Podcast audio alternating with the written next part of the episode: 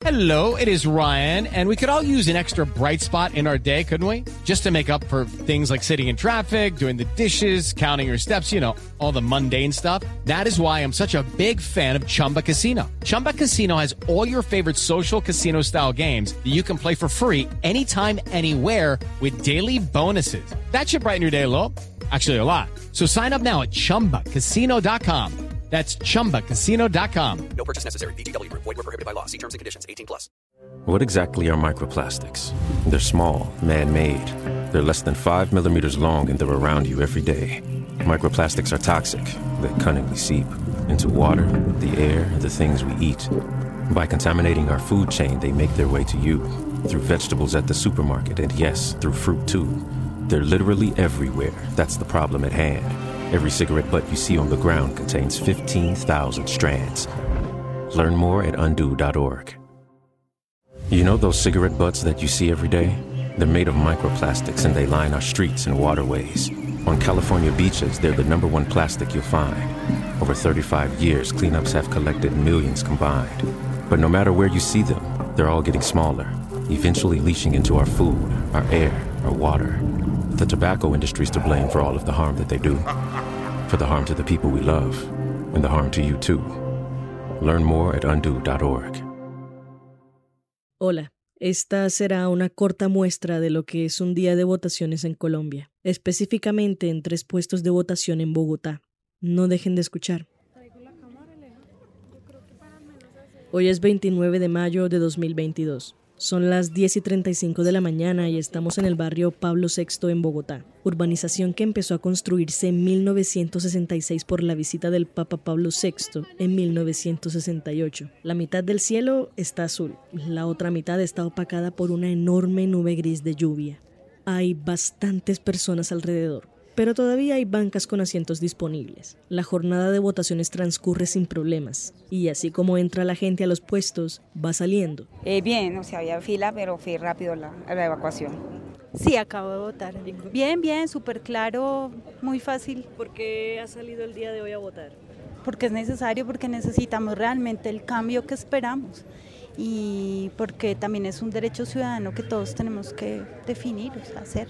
El voto es secreto, pero la mayoría de personas que entrevistamos comparten una motivación en común. Salen a votar para lograr un cambio. ¿Pero qué es cambio? Está definido como la acción o transición de un estado inicial a otro diferente. Y en este caso, cada quien define qué tipo de transformación quiere para el país que camina todos los días. Sin embargo, para algunos su voto se trata más de un método de prevención. Lo que me motiva es que no quede una persona de esos candidatos que hay quiero que no quede uno de esos, por eso vine a votar específicamente por eso, por votar por otra persona que no sea esa persona. Porque creo que ese, ese que no se quiere de pronto va a quedar y va a tocar por el otro. Con un guacal bajo el brazo, una gorra y la mirada fija en el micrófono como quien espera que le pregunten algo, nos acercamos a un hombre que salió a votar con su gato. Pues eh, no sé, pues porque desde que adopté al gatico hace como dos años, en el 2020, no, pues, o sea, pues yo al gatico como que lo identifico con un candidato, con un candidato, entonces pues sí, con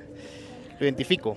Entonces, pues sí, entonces pues me parece curioso un poquito, entonces pues sí, o sea, salí a votar por el, por el, o sea, pues con el, el animalito pues para, sí, hacerle la, pues, la, la respectiva fotografía y todo, ¿no? Frente a la pregunta de si se iría del país en caso de que el candidato con quien no simpatiza gane, dice que toca quedarse un buen tiempo y ver, pero que la sola idea genera preocupación.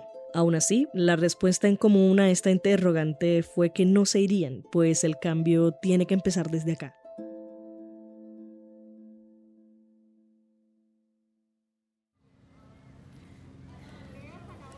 Estamos en el barrio Nicolás de Federman. Son las 11 y 45. El sol se debate el protagonismo con el ocasional chispeo, gotas frías que, en lugar de caer al suelo, chocan contra las caras porque hay mucha brisa. Es un puesto de votación pequeño, aún así, muy concurrido. Hay personas haciendo fila para entrar, otras poniéndole sello a la jornada de votación con un tinto o un vaso lleno de mango con sal. Y es que en Colombia salir a votar puede representar un plan familiar. La gente viene con sus mascotas, con sus hijos, con los abuelos. Algunos se regresarán a casa. Otros, orgullosos de haber votado, esperan ir a algún restaurante a celebrar que participaron de ese cambio que dicen anhelar.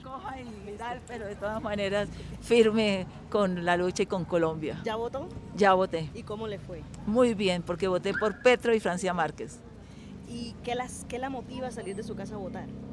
A que, a que cambie Colombia, a que continuemos con nuestras cosas buenas y podamos conseguir más cosas buenas para todos, para todos, sin excepción de que, de que sea hombre o mujer o liberal, conservadora, comunista, para todos. ¿Y qué cree que va a pasar hoy? Hoy, una lluvia, la hijo madre.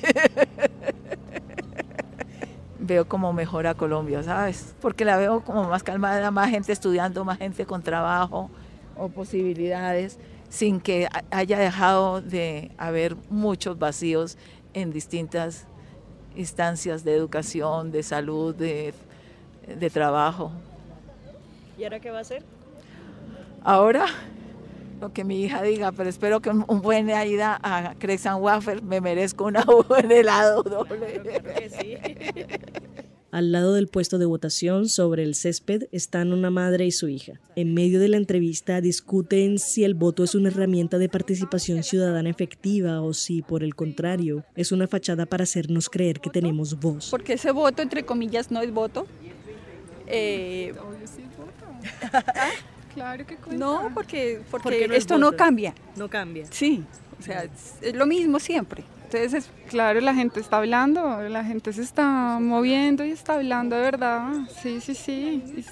Y, y si le roban el voto, pues ahí está para verificar que sí se lo cuenten bien y todo. Yo creo que sí vale mucho. Uf, Ojalá solo tuviéramos la primera vuelta y ya. Es lo que espero. ¿Y por qué sales a votar? Bueno, porque uno peleando cuatro años por algo que cambia y si no sale uno el día que hay que hacer ese cambio, pues muy jodido. Si gana el que no me gusta, pues toca seguir aquí tratando de cambiar las cosas. En Nicolás de Federman también transcurre la jornada con normalidad. Nos encontramos con jóvenes que votan por primera vez y con personas que ya no recuerdan cómo fue el primer día que votaron. Ambas partes concuerdan en que irse del país no está en sus planes. ¿Cuántos años tienes? 18. ¿Es tu primera vez votando? Sí, señora. ¿Y cómo te sientes?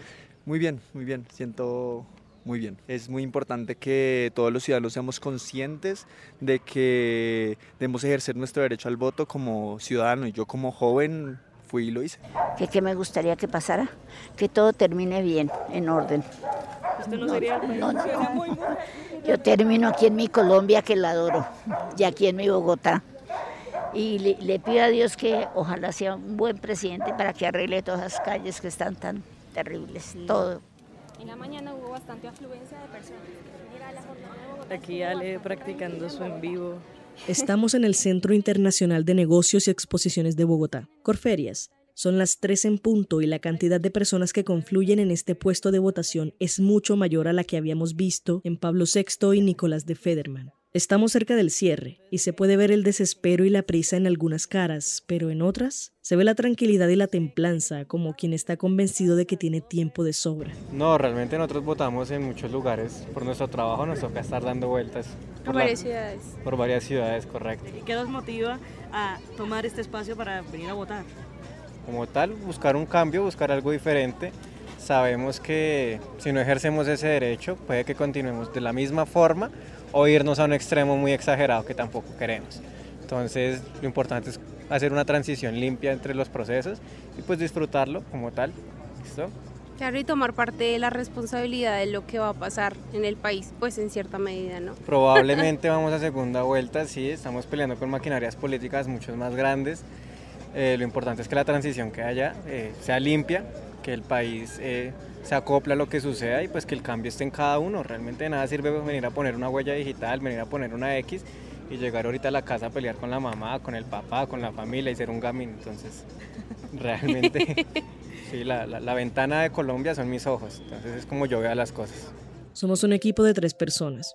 Una cámara sobre un trípode, una grabadora, una pequeña mochila que dice Live View con un dispositivo portátil de transmisión en vivo. Alrededor, otros equipos pequeños que, al igual que nosotras, esperan el cierre de las mesas de votación. 557.031 ciudadanos están habilitados para votar en las 467 mesas de votación dentro de Corferias. Estamos con las capuchas arriba, no por lluvia, sino por el inclemente sol de la tarde. Mientras esperamos la orden para transmitir en vivo, todavía abundan las personas que corren a la mesa que les tocó, pues pronto sonará el himno nacional de Colombia que anuncia el cierre de la jornada. Algunos, sin embargo, ni siquiera tuvieron la oportunidad de votar. El tema fue que me dijeron que la mesa 17 vine acá y pues después me dicen que es otra dirección, entonces no puedo eh, hacer el voto como tal. ¿Cómo te sientes? No, pues mal porque uno viene, digamos que con toda la energía a hacer, pues, su ejercer, ejercer su derecho y no se pudo. Aunque estuviera un poco lluvioso y todo, pero pues no trata de hacer las cosas por el país para, para buscando un mejor futuro. ¿Crees que nos vamos a segunda vuelta o que en primera? Pues no sé, está como difícil. Dios quiera que se haga una segunda para poder ejercer mi, mi derecho al voto. Es eso, ojalá se pueda.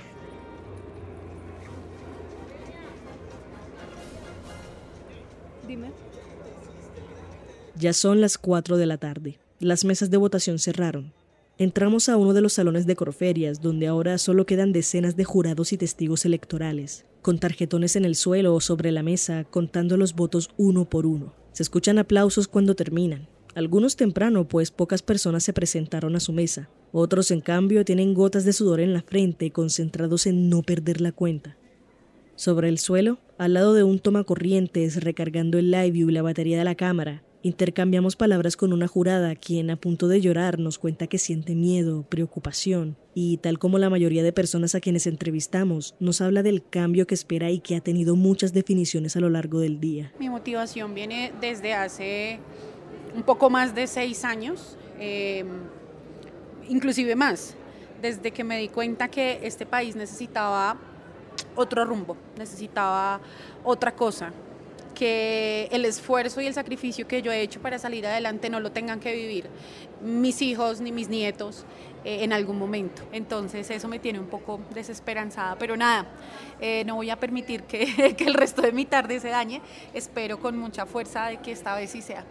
El primer boletín salió a las 4 y 10 y el último, el 68, a las 9 y 45. Gustavo Petro, con Francia Márquez como fórmula vicepresidencial, ganó la primera vuelta con 8.527.768 votos. En segundo lugar, y con quien se disputará la presidencia en la segunda vuelta el 19 de junio, quedó Rodolfo Hernández y su fórmula, Marelén Castillo, con 5.953.209 votos.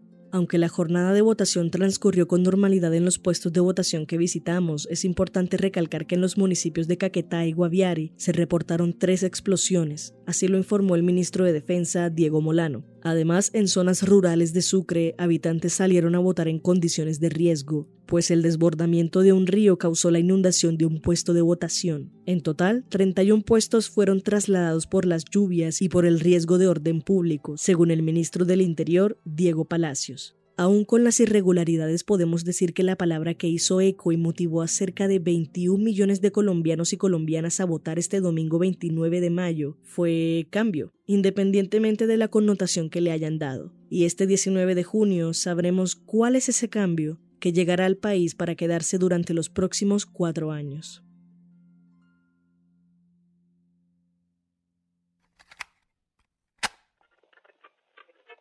Este fue el episodio 29 de Impertinente, el podcast de opinión del espectador. Si quieres escuchar más, entra a www.elespectador.com o a tu plataforma de streaming favorita. Agradecemos profundamente a cada ciudadano y ciudadana que participó en este capítulo. La producción y edición estuvieron a cargo de Paula Cubillos.